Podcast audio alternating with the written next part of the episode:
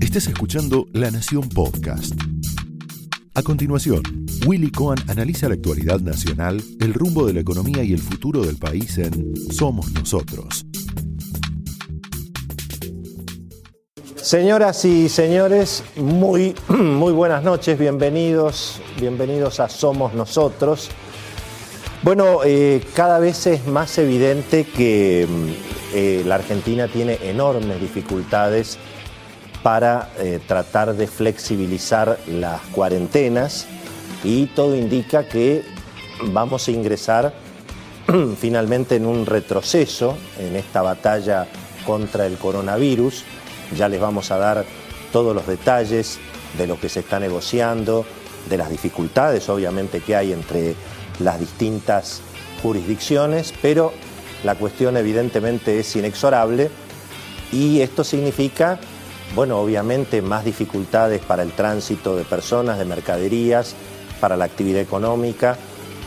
Una muy mala noticia, sin duda, después de 100 días de, una cuarentena realmente muy dura, particularmente en el área metropolitana.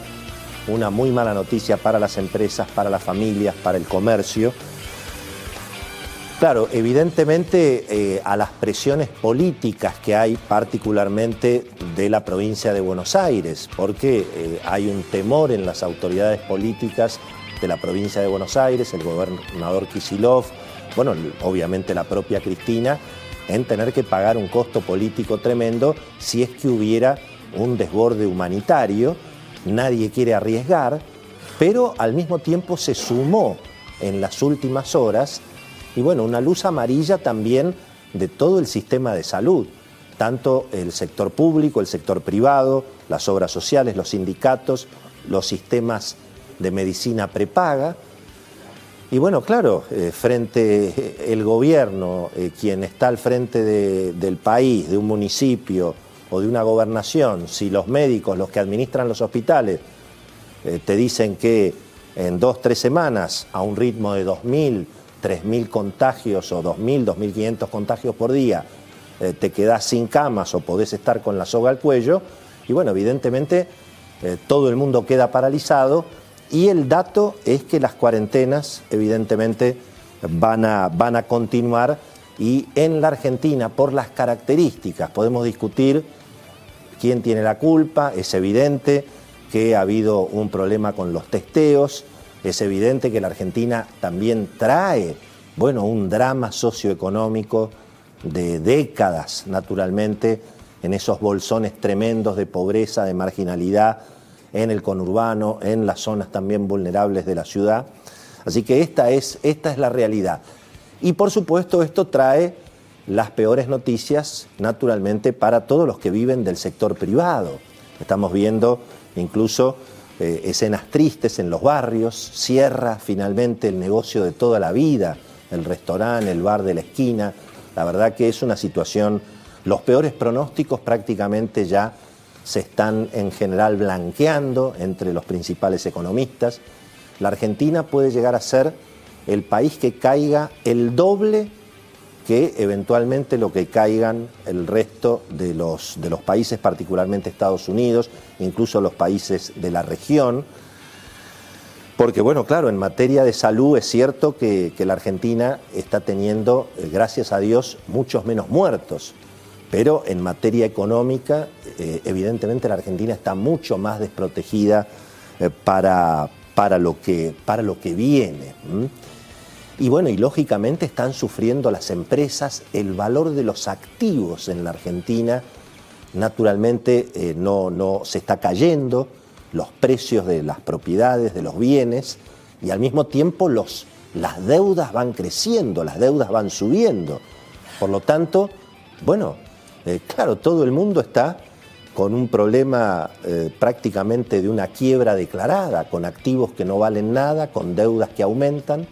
Y por eso es tan importante el caso Vicentín, además de lo que representa políticamente, y obviamente vamos a hablar de ese tema hoy. Pero es muy importante porque en todo caso, y bueno, tiene que ver con cómo va a ser la salida de la Argentina después de esta tragedia que estamos viviendo que tiene que ver con el coronavirus, más el impacto que eso tiene en la economía, en la economía de la Argentina, en los que van a quedar, gracias a Dios, vivos después de, toda esta situación. Y bueno, ¿y cómo vamos a salir de las crisis profundas que tuvimos en el pasado reciente, de las hiperinflaciones del final de los 80, el final del gobierno de Alfonsín, el principio del gobierno de Menem, lo que fueron, tan, bueno, el estallido de la convertibilidad en el 2001-2002, de esas crisis se salió con capitalismo, se salió con inversión privada, se salió con concursos de acreedores, donde precisamente la empresa que tenía dificultades se presentaba, venía otro inversor. Por eso es tan importante saber si el gobierno va a respetar los concursos de acreedores que vengan o si se va a meter el Estado para ver quién compra quién o quién estatiza quién. Tiene mucho que ver eso con el futuro de la salida de la Argentina. Si la Argentina que viene va a salir con capitalismo o va a salir con otras ideas, con las ideas locas. Y bueno, eso también tiene mucho que ver con esta discusión que hay hoy en la Argentina respecto de qué es lo que pasó. No es casual que haya sido otra vez el interior productivo de la Argentina, las clases medias urbanas, las que hayan recordado, digamos, al gobierno, al presidente Alberto Fernández, a todo el país, que la mayoría de los argentinos eh, no votó al presidente Alberto Fernández ni para perseguir inversiones, ni para estatizar empresas, ni para demonizar la inversión extranjera, los inmigrantes. Fíjense, nosotros hoy, con un poco de ironía, promocionamos el programa y dijimos, hoy en Somos Nosotros habla la doctora Cristina Kirchner sobre Vicentín. Y vamos a cumplir, vamos a escuchar ¿Qué decía Cristina Kirchner elogiando a Vicentín, elogiando a los inmigrantes, elogiando el agregado de valor, elogiando la inversión? Eso fue en 2007. Prometimos que Cristina hablaba en Somos Nosotros sobre Vicentín. Adelante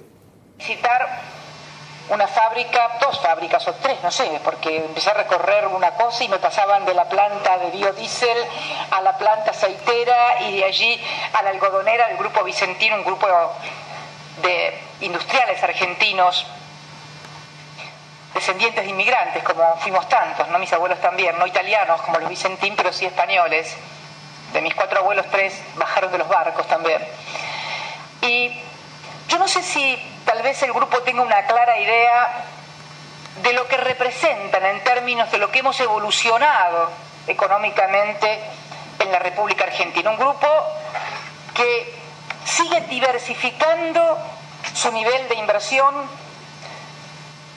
incorporando ahora la planta de biodiesel con innovación tecnológica. Pude recorrer la planta algodonera que reclamo parte de las acciones porque yo soy consumidora feroz de los disquitos de algodón. Las mujeres nos sacamos el maquillaje con esos disquitos que fabrican aquí eh, al ladito de Reconquista en, Avellaneda. Así que también vengo a reclamar mi parte en las acciones de la fábrica. Eh, con tecnología han importado tecnología, pero también demostraban máquinas construidas en la provincia de Buenos Aires, empaquetadoras, envasadoras con un altísimo nivel tecnológico que se construyen y se venden en Quilmes, provincia de Buenos Aires, y que también se están exportando. Me hablaron también de sus ideas de ampliar, de hecho están ampliando la, la planta de biodiesel, la primera planta de biodiesel que comienza a exportar eh, a Holanda, a Estados Unidos, luego de la sanción de la ley que promociona este tipo de actividades y que da a nuestro campo y que da a nuestros industriales una posibilidad más de inversión y de exportación. Impresionante, impresionante. Claro, era Cristina 2007, antes incluso de la crisis con el campo, ¿no? Eh, ¿Qué habrá pasado en tantos años? Y bueno, sí puede ser a Vicentín como a tantas empresas le fue muy bien, después le fue muy mal, tuvieron crédito del Estado, de todos los gobiernos, Eh, y por supuesto la solución es con más empresas, con más inversión. Esto fue Somos Nosotros, un podcast exclusivo de La Nación. Escucha todos los programas de La Nación Podcast en www.lanacion.com.ar. Suscríbete para no perderte ningún episodio. Estamos en Spotify, Apple Podcast, Google Podcast y en tu reproductor de podcast favorito. Seguí escuchando La Nación Podcast.